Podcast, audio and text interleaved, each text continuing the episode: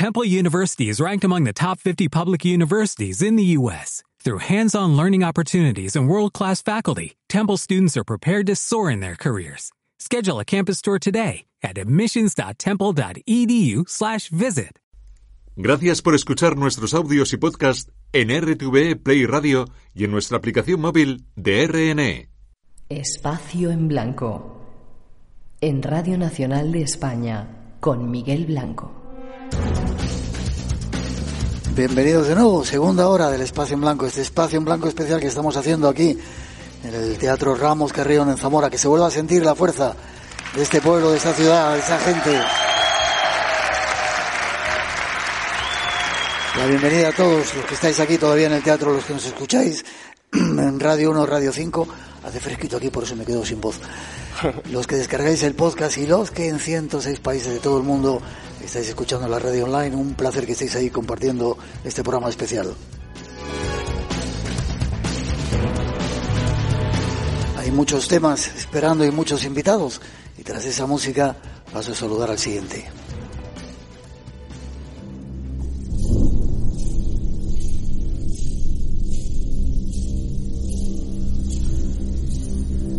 La otra vez que estuvimos en Zamora se nos acercó un grupo de gente me llamó mucho la atención el siguiente invitado que tenemos aquí. ¿Es tu cumpleaños? Hoy es mi cumpleaños. ¿Le cantamos el cumpleaños feliz? Yo canto muy mal, venga. Cumpleaños.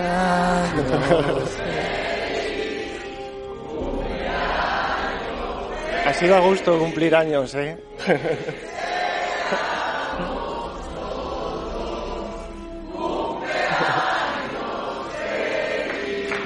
¡Vamos! ¡Gracias!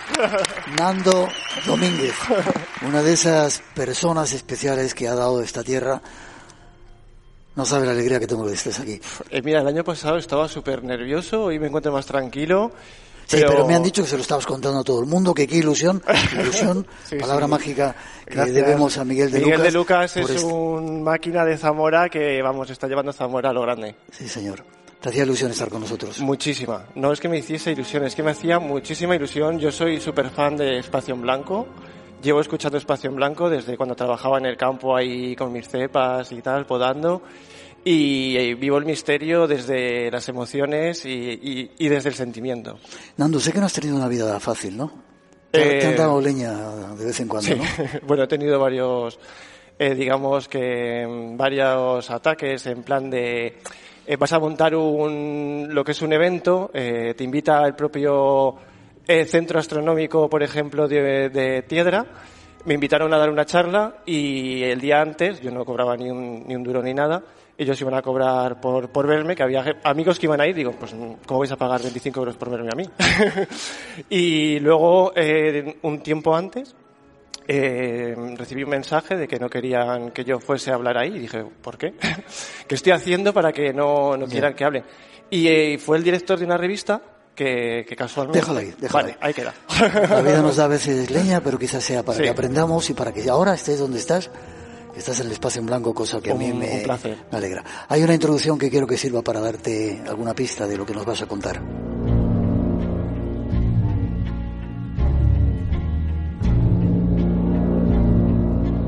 Zamora es tierra de leyendas, arte, historia e incluso de extraños enigmas.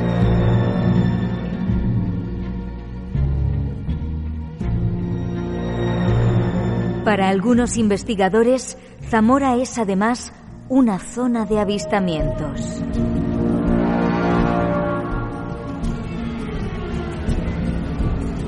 Y no solo eso, sino de encuentros con extraños seres de quizás otros mundos.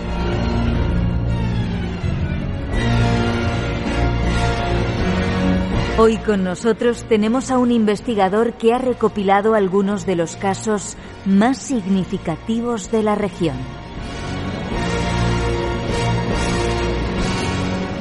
Y ha venido al programa a contárnoslo. Y ese investigador es Nando Domínguez, que ha escrito un libro que se llama Histórica de Zamora, en el que recopilas partes de la historia olvidada de el mundo de los ovnis aquí en, en Zamora, en la región. Efectivamente. Eh, ufología histórica, porque es parte de esa otra historia que quedó olvidada en la prensa, en esas hojas amarillas de los periódicos, que creo que también forma parte de, toda la historia de, esta provincia, ¿no? Porque hemos sido eh, visitados por, por, objetos volantes no identificados que, han surcado los cielos y han dejado su historia eh, plasmada en los titulares de la prensa. Tú has visto, tuviste una experiencia, tú, tu familia y tú, ¿no? Sí. Rápidamente, la contaste la otra vez, pero vale. Eh, vi una esfera eh, enorme plateada, eh, estática en Morales de Toro, eh, estática en el cielo, que eh, se desplazó hacia una nube y ya no salió. Y luego mi madre también fue testigo de un avistamiento ovni cuando trabajaba en una residencia, sobre las 3 de la mañana aproximadamente, se, salió a fumar un cigarrillo y, y, por la ventana observó una bola de fuego como con rayos y eso lo contó y lo primero que yo hice fue reírme. Ya sabes dónde. Sí. lo, lo, que, lo que pasa. Y luego lo volví a ver también. Digamos que vivo en un pueblo donde suceden ciertos avistamientos.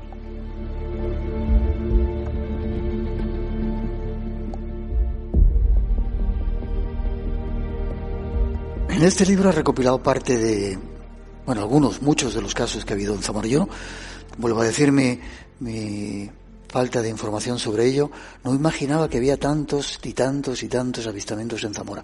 En Aliste, que es ese, esa zona de la cual estamos hablando últimamente mucho, también ha habido mucho, ¿no? Por ahí, mucha visión. Ha habido, yo creo que por toda Zamora prácticamente eh, han ocurrido este tipo de fenómenos. Eh, en Alcañices, por ejemplo, aterrizó un platillo. Se supone que, que en esa zona eh, había eh, una luminaria como un fuego que diferentes vecinos de, la localidad lo, fueron testigos de verlo. Y aquí quiero mm, meter al señor eh, Federico Acosta Noriega, que era uno de los jueces de Zamora, que aparte de juez era poeta y bueno, pues tenía esta afición por los no identificados. Eh, ¿Qué, año estamos hablando? De los años 70. Vale. Eh, Federico eh, fue con su hija Marisol, que casualmente le manda un mensaje hace un rato, oye, mira, quería hablar de tu padre. fue con, con, Marisol a la zona de donde había ocurrido este supuesto aterrizaje y la zona estaba chamuscada. Resulta que fueron con una brújula y a la hora de entrar dentro de esa zona chamuscada, porque no era un incendio natural ni normal, hubo expertos allí que casualmente años antes había habido un incendio de tres, que había durado tres días. Y eso que vieron ahí eh, no les pareció un incendio natural, pero lo que yo quiero decir es que entró con esa brújula dentro de esa zona chamuscada y la brújula se volvió loca eh, que no marcaba el norte. Cuando Marisol salió de la parte de, de la zona chamuscada, esa brújula ya volvió a, a buscar el norte. Mm. ¿Lo vio más gente ese fenómeno? En, ese, en este caso hay bastantes testimonios, unos motoristas súper jóvenes, eh, diferentes eh, agricultores también que tenían que por la zona. Eh, digamos que hubo pues quizá unos siete testigos o más y lo más curioso que la prensa se, se acercó a esa zona y a mí lo que me hace mucha, lo que me gusta es que cuando llegaban, los niños pequeños, con toda esa ilusión que tienen encima y con todo, toda esa imaginación, iban gritando la palabra ovni. ¿Sí? Qué chulo.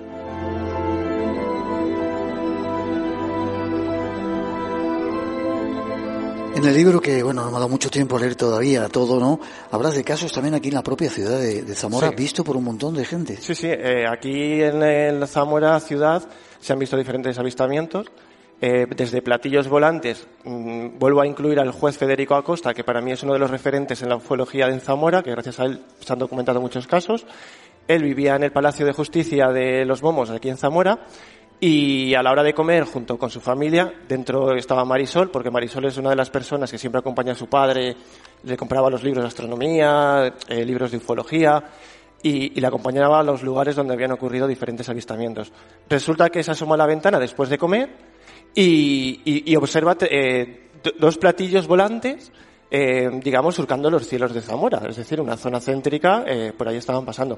el juez rápido llamó a Marisol, corre, corre, bajaron a la zona del Palacio de los Momos, se asomaron y pudieron ver esos objetos plateados surcando los cielos de, de aquí de la ciudad.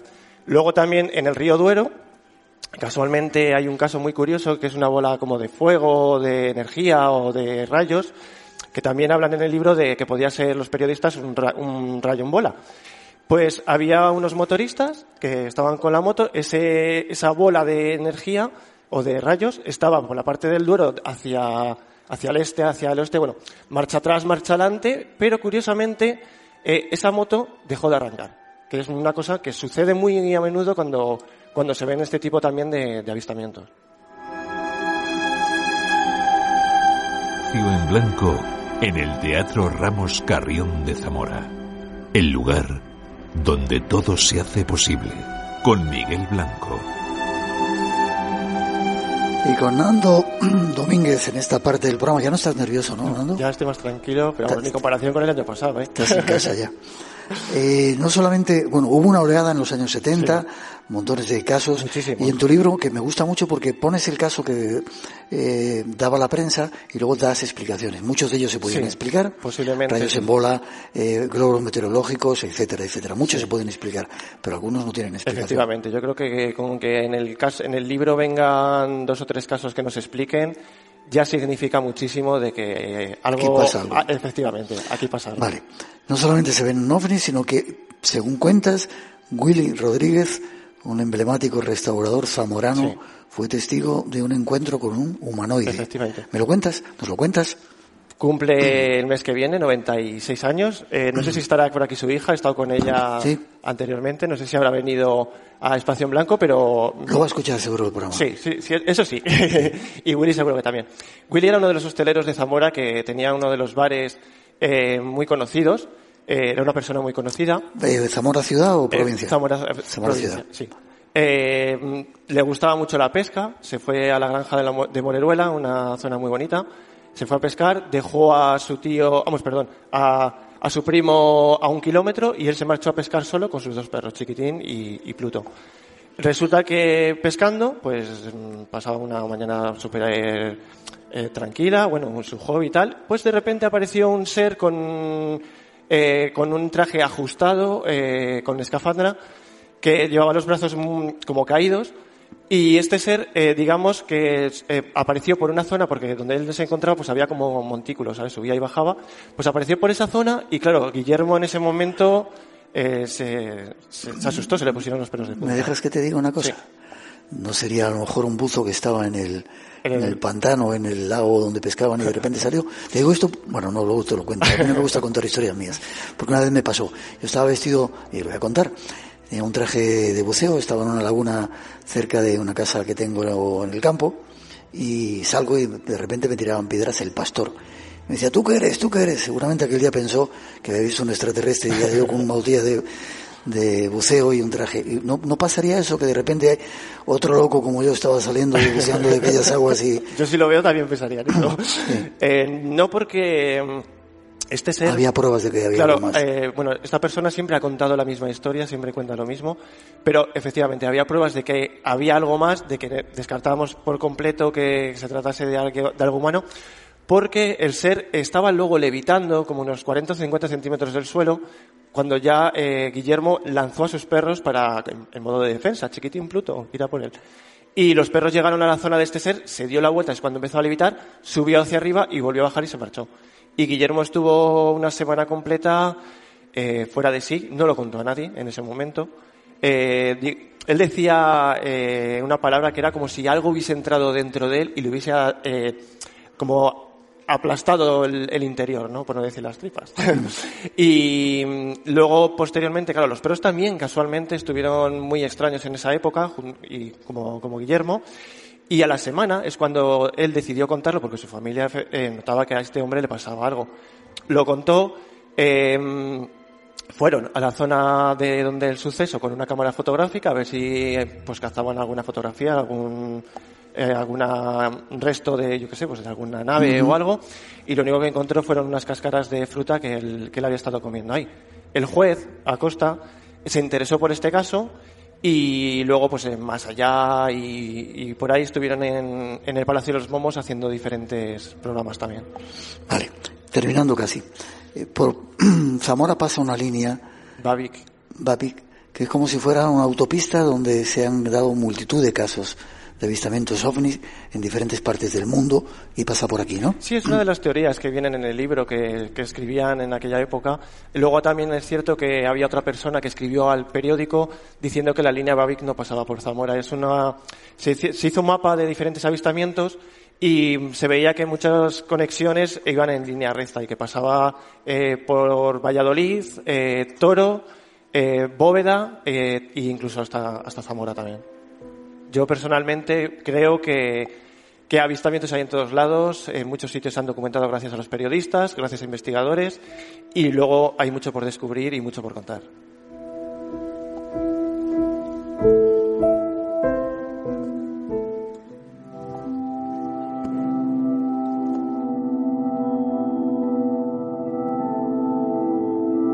Pues con esta música, Nando, tengo que despedirte. Pero antes, el caso que más te haya llamado la atención en 30 segundos. Eh, Monte la Reina, nave nodriza, agricultores, con fotografías, que es lo que más me gustó, porque ponerle eh, imagen a esos testimonios para mí fue lo más cuando lo encontré.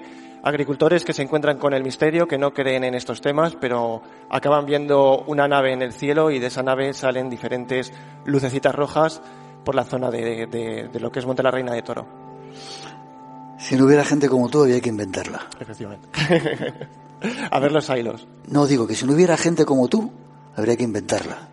Eres un tipo muy especial y yo te doy las gracias porque has estado en el espacio en blanco. A vosotros. Así que, ¿dónde se puede poner en contacto contigo para saber más? Eh, tengo una página que es omnispain.com, que ahí subo pues todas las participaciones en radio, televisión, artículos y un foro donde difundo todas esas noticias que, que mm, yo soy aficionado a la meroteca, a la prensa y cada vez que abres el periódico y encuentras una noticia de misterio, para mí es la leche. Y ahí difundo un poquito todo. Y si queréis más, ufología histórica de Zamora, una historia olvidada de Nando Domínguez. Un porcentaje pequeñito para la Asociación de Enfermedades Raras que presentamos el año pasado aquí, Corriendo con el Corazón por Hugo. Y quería donar un pequeño pellizco para esas familias que, que lo pasan mal. Te doy las gracias. Pido un aplauso para él. Feliz cumpleaños y que sea un año bonito para ti. gracias.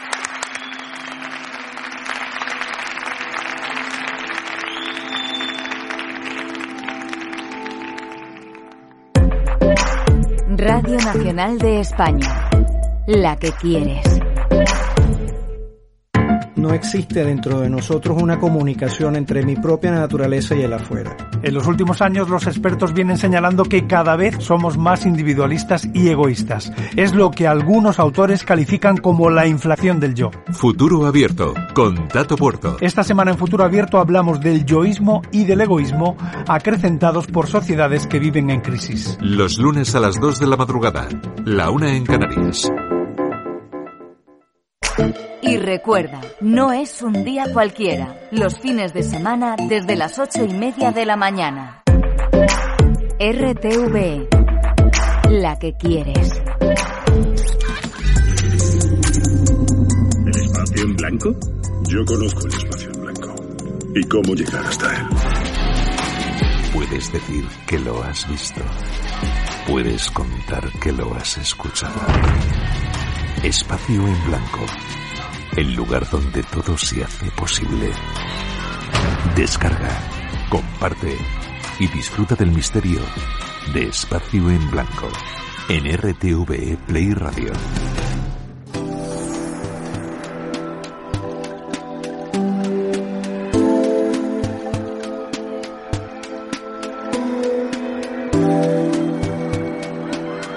Más invitados especiales que están llegando a, nuestro, a nuestra mesa, pero antes quiero que escuchéis una introducción, porque ahora sí que queremos hablar un poco del objetivo de este congreso. Ahora ilusión, a lo mejor es un tiempo en, lo que, en la que lo necesitamos.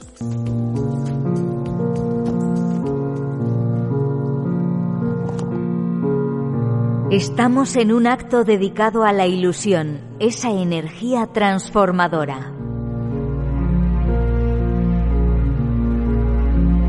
De ella nos habla la psiquiatra Marian Rojas Estapé, autora de Cómo hacer que te pasen cosas buenas. Yo creo que hoy en día la motivación cada vez cuesta más. Parece que el mal humor se ha convertido en una profesión. Parece que cada vez cuesta más ilusionarse, sonreír y que todo nos preocupa, todo es un drama, nada nos ilusiona. Y tenemos que conseguir recuperar eso. Esa motivación consiste que a pesar de que nuestra labor sea pequeña o grande, porque no hay nada pequeño si en el fondo pertenecemos a algo grande y trascendente. Y cuando pensamos que esto es así nos ilusionamos y hay cambios que surgen en nuestro cerebro. Leí hace unos meses una frase que me pareció impresionante. Hay una obsesión por meterle años a la vida y lo que hay que hacer es meterle vida, pasión e ilusión a los años. La ilusión como una energía que puede empujarnos y transformar nuestra vida.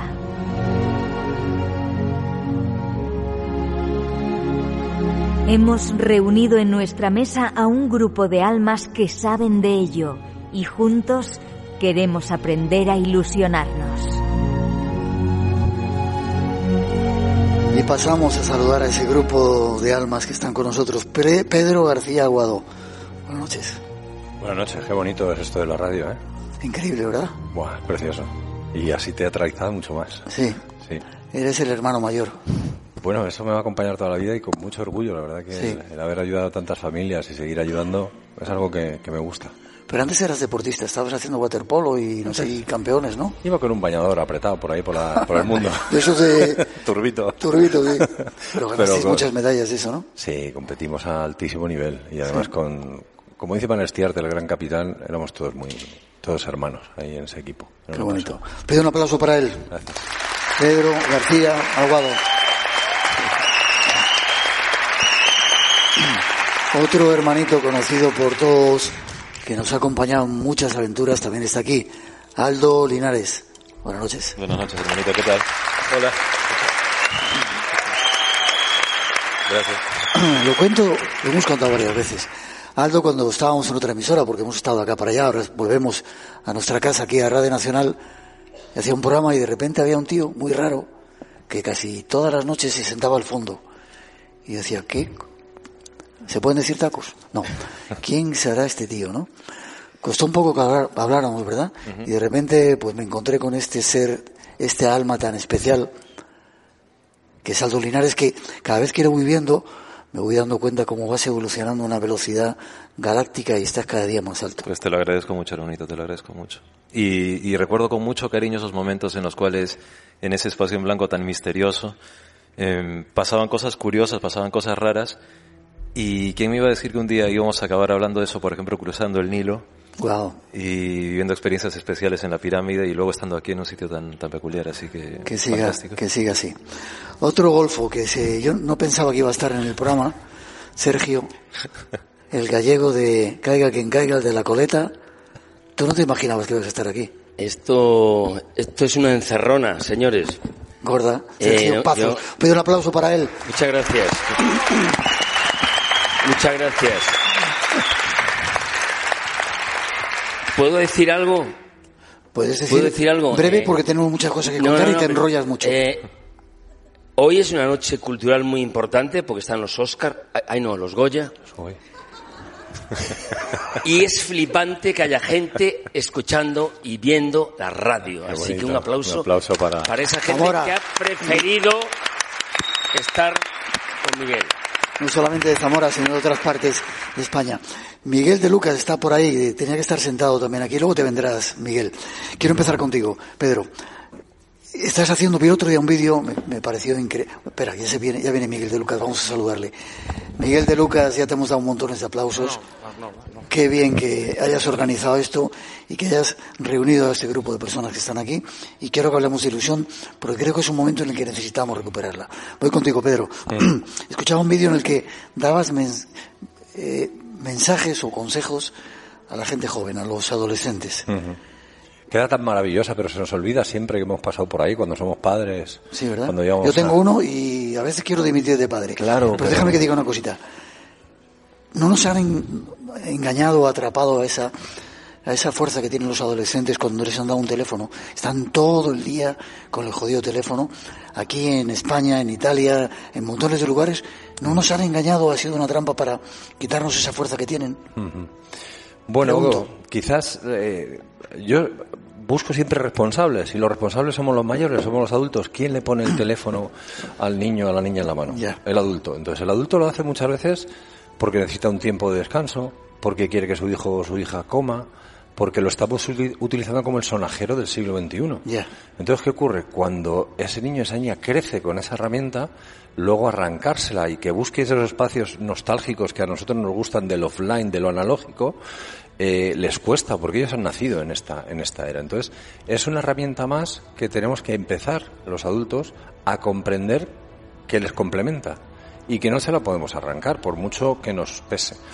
Hay que aprender de ellos. Yo de mis hijas aprendí. Un día me mandaron un mensaje y me dijeron tal, tal, tal. Y yo contesté por WhatsApp, ¿eh? por, por, esa red de, mensajería. Y, y, yo contesté con un emoticono así, o puse OK. Y me dijo mi hija, eres un borde. Digo, ¿por qué? Dice, porque yo te he abierto una conversación. Fíjate qué forma de comunicarse. Mm. O sea, no era un mensaje SMS como nosotros utilizábamos. Ellos esas redes las utilizan para comunicarse. Y nos cabrea mucho verles comunicándose en un parque por eso, pero es la red a, la través, a través de la que se comunican. Entonces, yo no les juzgaría tanto y no creo que nos hayan engañado. Es su forma de comunicarse, es su forma de socializar y tenemos que adaptarnos. Ser comprensivos, no del todo permisivos, pero sí comprensivos. ¿Cómo se nota que eres el hermano mayor?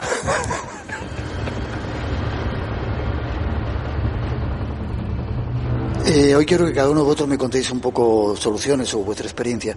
¿Cómo podríamos hacer para que esa gente que también por otro lado, pues, es una red muy potente o un instrumento muy potente para comunicarse, pero mm. ya no ríen en las calles, ya han perdido un poco esa ilusión.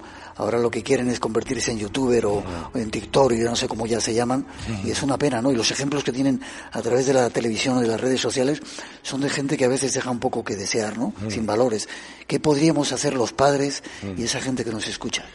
Sí que es cierto que hay bueno, están sometidos a muchísima información, muchísimos impactos y no todos recomendables. Es cierto que hay modelos referentes que no son buenos modelos. Entonces, yo pienso que lo que tenemos que hacer es nosotros convertirnos en esos modelos y entender que si bien la historia ahora va por, otra, por otro lado, que nosotros con nuestro comportamiento, con nuestros actos, con nuestro acompañamiento afectivo, amoroso, podamos ser esos referentes. ¿Vale? Busca un youtuber, busca un streamer, pero cuando tengas un problema, ven a contárselo a papá y a mamá, que estamos aquí para ayudarte, ¿no? Entonces, yo creo que eso, el apego, el, apego, el acompañamiento y el apego afectivo, ¿no? El apego seguro, eso se da desde muy pequeñito. Y cuando les ponemos una herramienta tecnológica en la mano, a lo mejor estamos desatendiendo nuestras obligaciones. Y Pedro, tú que has estado en, en ese programa, ¿no? Se veían casos dramáticos de gente súper dura. Todos los problemas que tienen los padres con los hijos mm. tienen solución, que eso sí que es un misterio del copón. Y te pregunto, con tu experiencia, que también llevas lo tuyo, lo que la vida te ha dado a ti también de leña. Habría que hacer una matización, ¿no? Mm, hay trastornos psicológicos que tienen que ser tratados por especialistas y de forma clínica y algunos tienen solución, otros habrá que convivir con ellos toda la vida, pero luego estoy yo en el lado, o estaba yo en el lado conductual hay trastornos de conducta que sí, que en la mayoría de los casos tienen solución si no hay una patología clínica detrás. Y tiene mucho que ver con cómo educamos, con cómo acompañamos, con cómo amamos. Y esos padres que lo habían hecho lo mejor que sabían, sin darse cuenta, favorecían ese comportamiento tiránico por sus hijos. Personas que estaban sufriendo. Y la forma de mostrar el sufrimiento y de pedir los límites era a gritos y a golpes. Fíjate. Qué, paradoja, ¿no? Y yo lo entendía, ¿eh? Yo los veía. Qué curioso.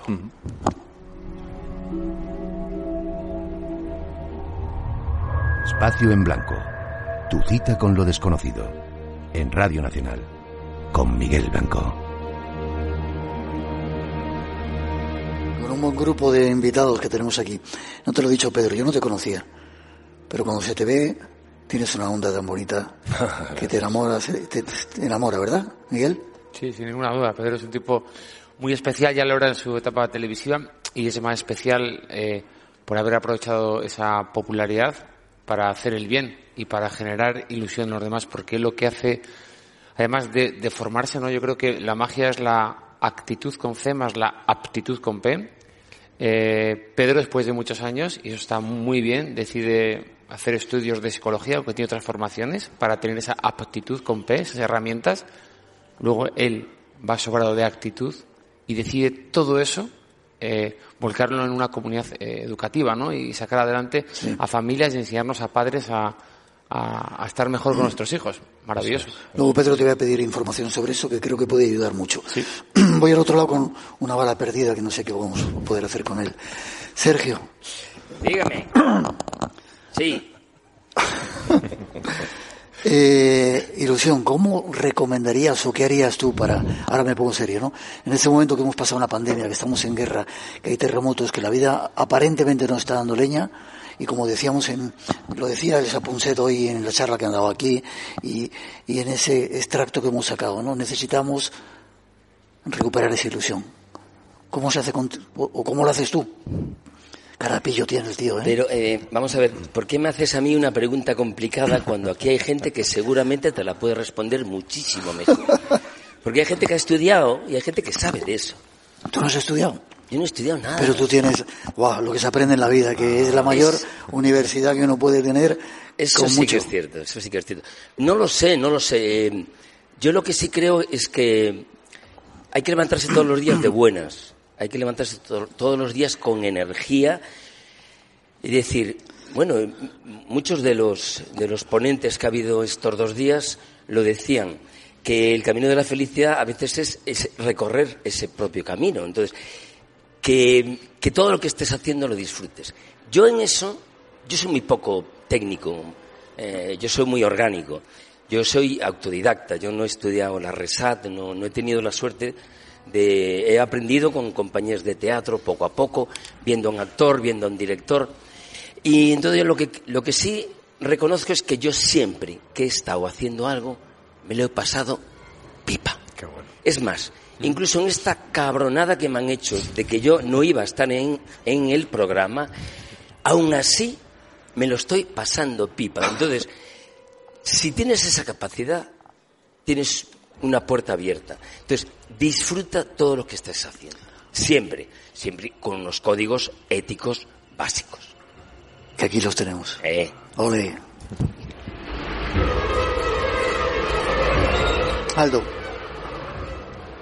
hace poco estuviste en el programa, nos contaste algunas de las aventuras que vivías con Sol, con Paloma, que se nos fue a los cielos, sigues constantemente en el programa de Iker, Cuarto Milenio, asistiendo a lugares donde de repente, ¿qué, haces? ¿Cómo lo haces? ¿Qué, hay que tener para eso?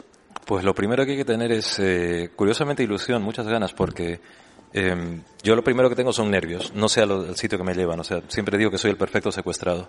Me dicen, tienes que estar en un sitio, yo estoy con la mochila, ¿sabes? y voy allí. No sé al sitio que me llevan, lo único que sé es que cuando estoy yendo al sitio, la noche anterior tengo unos nervios muy raros que me cuestan explicarlos. Que es como un aviso de lo que va a ocurrir. ¿Qué va? son nervios directamente, simple y llanamente nervios de no saber si yo puedo aportar algo, si yo puedo ofrecer algo, si, si soy capaz de, de poder estar a la altura de un equipo de producción que está haciendo lo que está haciendo. Y luego, eh, esos nervios se convierten en emoción cuando voy llegando al lugar y sé que soy parte de algo que teóricamente es imposible, que es una locura. Y después eso se transforma en algo que no sé definir, pero que me hace sentir completamente vivo, porque es acceder a algo que, que realmente es mágico y que existe, que existe, ¿sabes? Y que cuesta explicar con palabras, porque creo que el misterio requiere otro tipo de lenguaje. Eso me gustó mucho, es una frase que quería utilizar. El misterio habla de otra manera. Necesita o utiliza otro tipo de lenguaje que quizá nosotros todavía no hemos aprendido. Sí, pero ¿sabes por qué creo que es? Porque creo que el misterio no es una cuestión de creer, es una cuestión de sentir. ¿Sabes? Y, y resulta que el lenguaje que utilizamos lo utilizamos para las cosas aprendidas. Pero cuando se, ocurre algo que es inefable, que es distinto, nos quedamos cortos de lenguaje.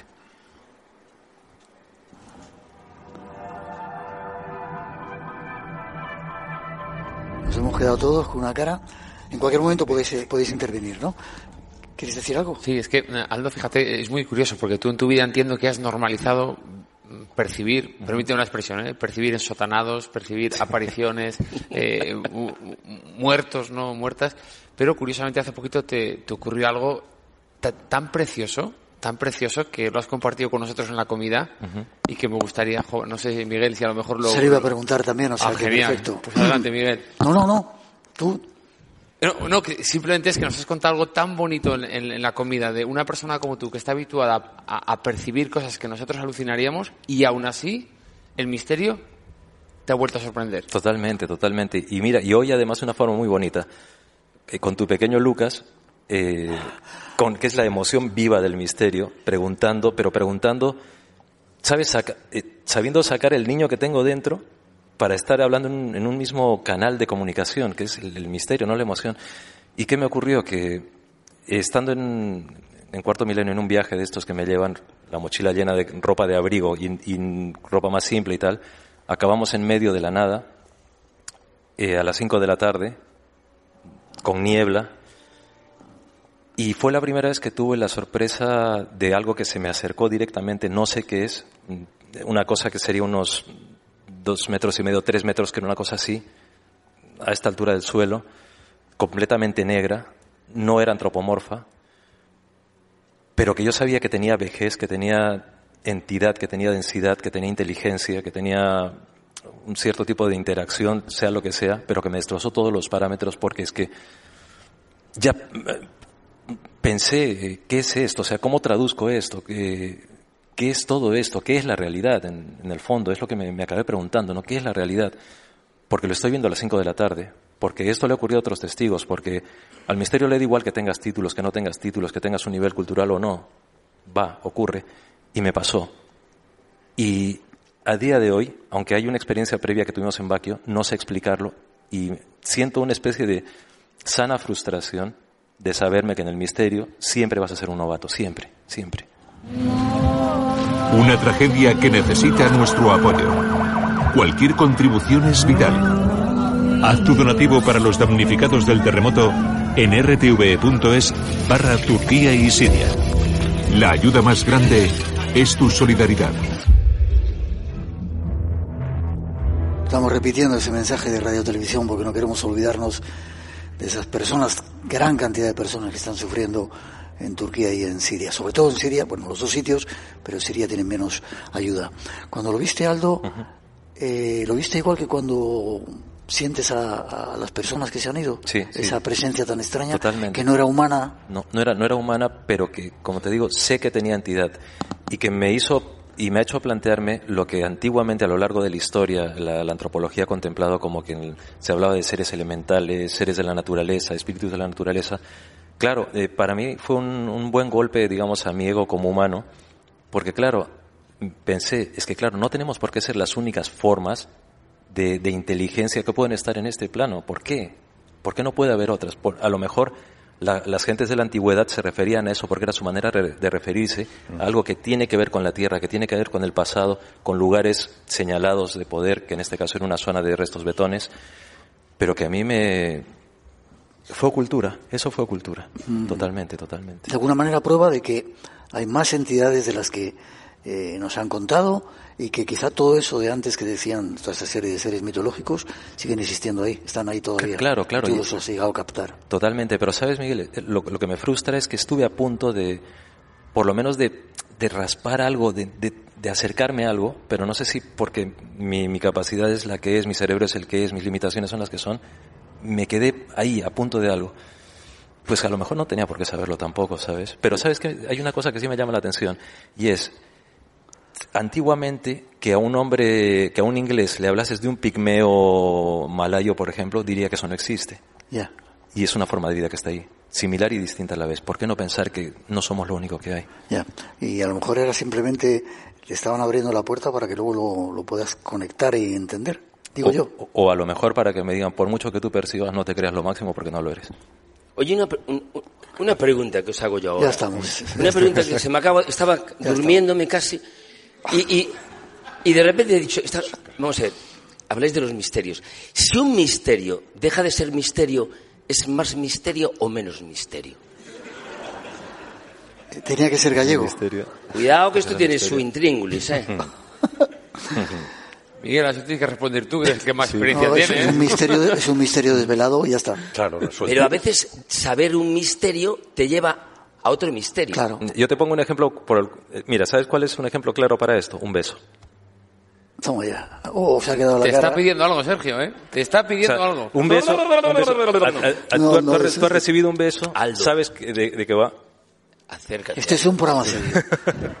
Este es ¿sabes? O sea, un beso, por ejemplo, es algo que sabes que es parte de, los misterios de la comunicación de la expresión humana. Y, te dicen que se activan tales eh, mecanismos, que tu cerebro hace esto, tal y cual. Por mucho que te expliquen todo eso, siempre va a ser un misterio. Y por mucho que te lo expliquen, nunca podrás describir cómo fue tu primer beso. Nunca. No habrá palabras. Y un primer beso dicen que es mucho más importante que la primera relación sexual. Dicen. Voy con, contigo, Pedro. Eh, cambiando un poco de tema, aunque está todo interrelacionado. Qué maravillosa capacidad la de Aldo, ¿eh? de vivir este, en esta vida con... Eh, le iba a preguntar que ahora ya le están haciendo incluso estudios a tu cerebro, te ponen aparatos, ¿no? Sí, una, me hicieron resonancias magnéticas, taxis y tal. Pero todos bailamos el mismo baile, ¿sabes? Lo único que son trajes distintos, ¿no? Creo. Qué bonito eso. Nos hemos encontrado ahí con unos padres que nos han traído sus niñas, que nos decían que eran capaces de ver diferentes colores y según el color que veían podían decir si era bueno estar con esa persona o mejor estar más lejos. Hay mucha más gente que siente todo esto de lo que creemos, ¿verdad? Una pregunta para todos. Sí, claro, claro, claro. Claro, y además, ¿sabes por qué creo? Porque es que en realidad todos somos, eh, si todos tenemos la capacidad de sentir, de emitir sentimientos, de pensar, de tener eh, eh, contradicciones y todo eso, pues somos, somos antenas en potencia, ¿no? Vamos, es, obvio. Mira, en la mañana con el pequeño Lucas, por ejemplo, cuando hablaba de las cosas que estaba hablando de misterio, tú veías que hacía preguntas de investigador. ¿Decimos quién es el pequeño Lucas? Sí, es mi, es, mi hijo mayor de, de los tres y la verdad que como su papá escucha muchos muchos espacios en blanco y a veces los pone en casa así en alto. Y, y, otros programas que se... Y, otros programas, otros podcasts de otros compañeros, por supuesto. Eh, pues él, él, él, tiene esto, lo tiene muy muy normalizado, ¿no? Tiene mm. muy normalizada la, la, música, el teatro, y su papá se salga por la tele, y su papá se dedica a la magia y por supuesto el mundo del misterio como parte de, de la cultura, en el sentido de que de que no ridiculice nunca a nadie que crea en cosas aunque él aunque él no crea no porque el, el premio que le entregamos ayer a Javier Lozán Ovejas una persona que ha trabajado y está trabajando mucho en el tema del bullying cuando un niño por ejemplo cree en cosas paranormales las vea o no cree en ello puede ser un foco y un foco de, bullying no por eso yo por lo menos a mi hijo intento siempre inculcarle eso no y decías que con el pequeño Lucas hacía preguntas como si fuera un Totalmente. Y además con, e, con, esa, con esa brevedad que tienen los niños de con tres palabras desarmarte. ¿Sabes? Sí, señor. Voy contigo, Pedro. Sabemos ya, hoy Elsa, que estaba aquí, Elsa Punset, mm. a una conferencia de cómo funcionaba nuestro cerebro, ese cerebro que a veces no controlamos. ¿Hay solución para todos los problemas de los padres con los hijos? Sí, hay una buena disposición por parte de esos padres para solucionarlo Claro que casi todos lo tienen, ¿no? Claro, no todo el mundo lo tiene, porque que va, Miguel, mucha gente trae a los, a los hijos a, consulta o que les asesores, oye, me está pasando esto, pero te dejo al niño y yo me voy. No, no, quédate tú, vamos a ayudarte a ti, porque a lo mejor el 80% de responsabilidad de lo que está pasando es por cómo tú te comunicas, por cómo tú eh, has educado, por cómo tú interaccionas con tus hijos. Y siempre echan la culpa al hijo. Es que mi hijo se porta mal, es que mi hija se porta mal vamos a ver qué puedes hacer tú, qué puedes cambiar tú. Y hay padres que han cambiado y madres que han cambiado y los niños han cambiado.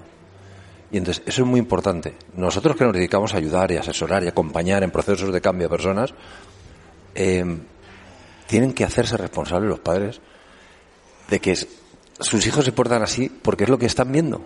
Y si lo que están viendo son incoherencias educativas, mamá dice esto, papá dice lo otro, eh, cuando tengo que, conseguir que hagan algo, que hagan la cama, eh, acabo gritando, todo ese tipo de cosas, claro, si mi hijo reacciona algo de forma violenta, ¿por qué es? No es porque sea malo, no es porque haya venido a este mundo a fastidiarme mi vida. Y tenemos que cambiar la mirada hacia nuestros hijos. Y con esto no quiero decir pasar al péndulo aquel de vamos a permitirles hacer todo aquello que quieran. No pero vamos a acompañarles de una forma mucho más segura, vamos a establecer unos límites claros, unas normas claras, unas consecuencias alineadas a los que queremos que aprendan. Les seguimos castigando, chantajeando y amenazando. Y eso al final tiene consecuencias en algunos casos. Otros no. Otros sobreviven a la mala educación que les dan los padres. Pero hay unos que se rebelan. Y entonces tenemos que, pico y pala, pues eh, yo ahora estoy metido en escuelas de familia y, y, ayudando a padres y madres en jornadas de crecimiento familiar a que entiendan que sus hijos no han venido a este mundo para fastidiarles. Que sus hijos tienen una forma de ser, que además hay una base genética en la personalidad, pero que lo otro viene dado por, por la forma en la que educamos y comunicamos y amamos, ¿no? Y si amamos de forma desordenada, nuestro hijo se va a comportar de forma desordenada. Te voy a decir cómo se nota que eres el hermano mayor.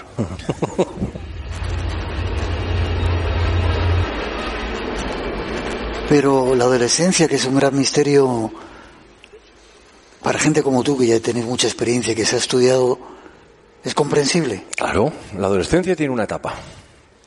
se entra ahora un poquito antes, a los 10, pero dura, según los expertos, entre 5 años, 5 años y medio. Esa, esa, esa deformación, esa disrupción, el cerebro está en reconstrucción, la parte prefrontal, la que se encarga de la toma de decisión reflexiva, y es como una campana, una campana de Gauss, ¿no? Las niñas, normalmente, en tercero de la ESO, cuarto de la ESO tienen el pico. Primero, segundo de bachillerato ya calman. Los niños no, los niños entramos más tarde, en primero, segundo de bachillerato estamos a gilipollas, como se dice, ¿no? Pero es, un, es algo natural, humano y hormonal. Si como padre como mi madre yo le miro a mi hijo y no le entiendo, probablemente chocaré. Entonces tengo que saber lidiar con, ese, con esa etapa que, que se pasa.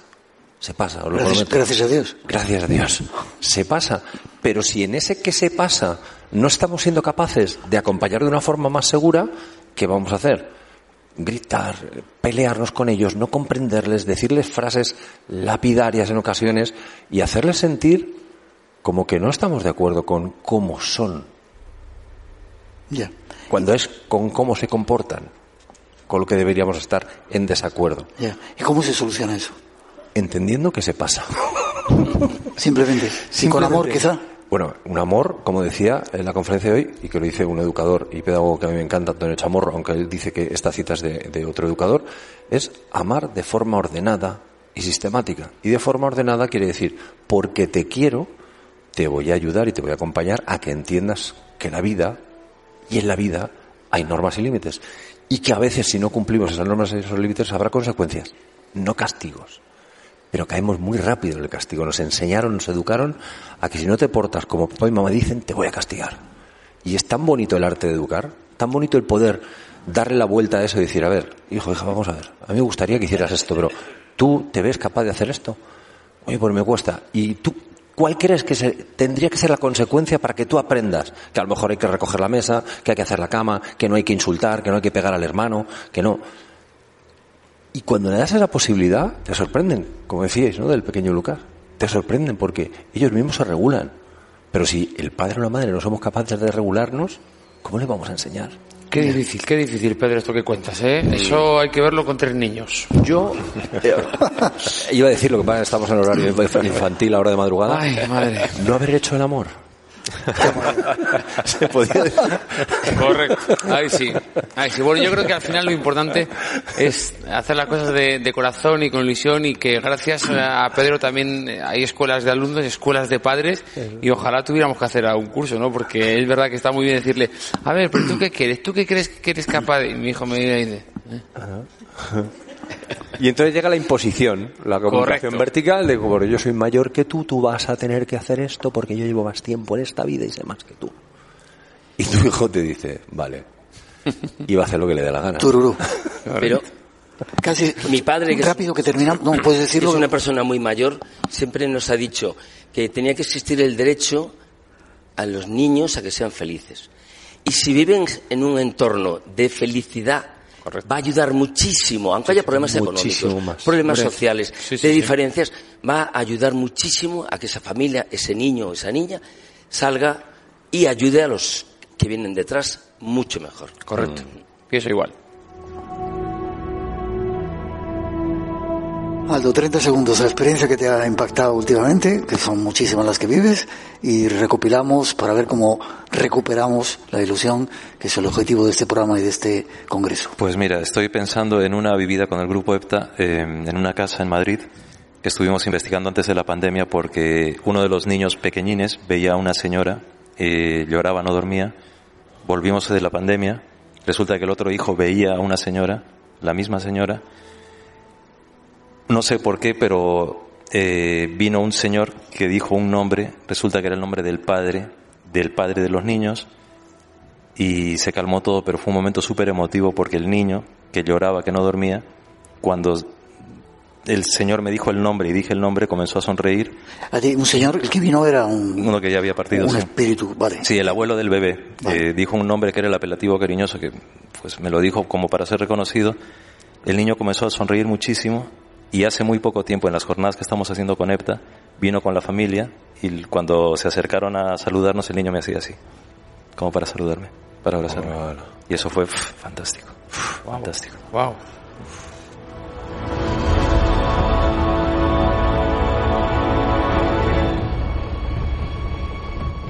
Qué pena que tenemos que terminar. Pedro, eh, un consejo para recuperar la ilusión a esos padres, a esos jóvenes también, que hay muchos que nos están escuchando. Mm. Que, que, se quieran y se quieran tal y como son.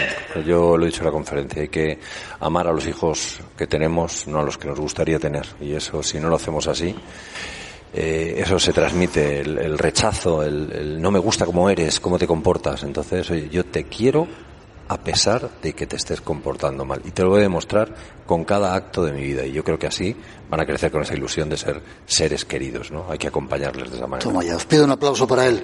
Pedro García Aguado. ¿Forma de contacto contigo? Conmigo en las redes sociales, Pedro G. Aguado es Instagram, TikTok todavía no me he dado por ahí y en la página web eh, pedroaguado.es. Echar un vistazo, merece mucho la pena para entender estas cosas que a veces necesitamos. Sergio, no sé si contigo, forma de ilusionante, ya lo has dicho antes. Aunque te metan en líos como el que te hemos metido, sonreír como sonríes con esa cara de pícaro. Y rápido que nos vamos. Muy rápido.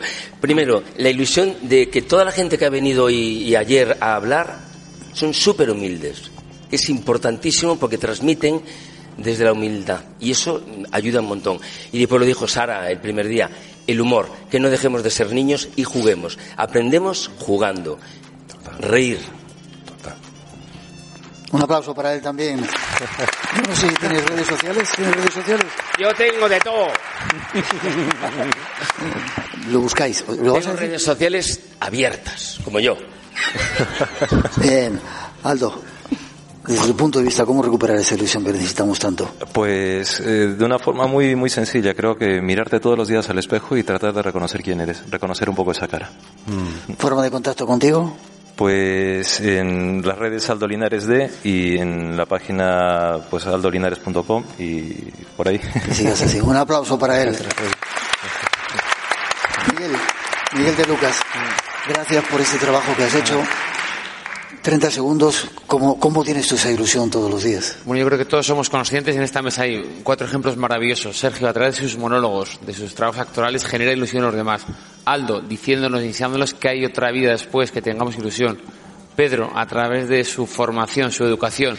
Y tú, Miguel, con esa voz, gracias de corazón por generar ilusión en tantos miles y miles de oyentes por todo el mundo. Gracias, Miguel.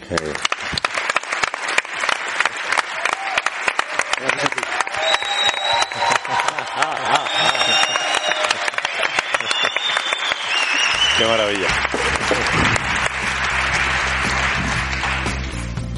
Y desgraciadamente tenemos que irnos por ahí. Ha sido un placer estar juntos en este tiempo ilusionante aquí en el flamante Teatro Ramos Carreón de la ciudad de Zamora. Gracias Miguel de Lucas sobre todo. En tu nombre a todo el equipo y a toda la gente que ha estado. Ojalá hayáis disfrutado de nuestra presencia. Ha sido, como digo, un placer. Las gracias a todos los técnicos, Angélica, Sandra, Jesús, a nuestros técnicos del Servicio Exterior, Jaime San, Federico Gómez, Rafael Gómez, Flores, perdón, y Pablo López en la producción, Yagreta Navas, Mar Gasca y Jesús Sanfrutos, y a los que han hecho posible todo eso, la Diputación y la Caja Rural. Nos vemos en siete días. No olvidemos de la gente que sufre si queremos ayudar a esa gente. Y ha sido un placer. Muchas gracias a todos. Gracias.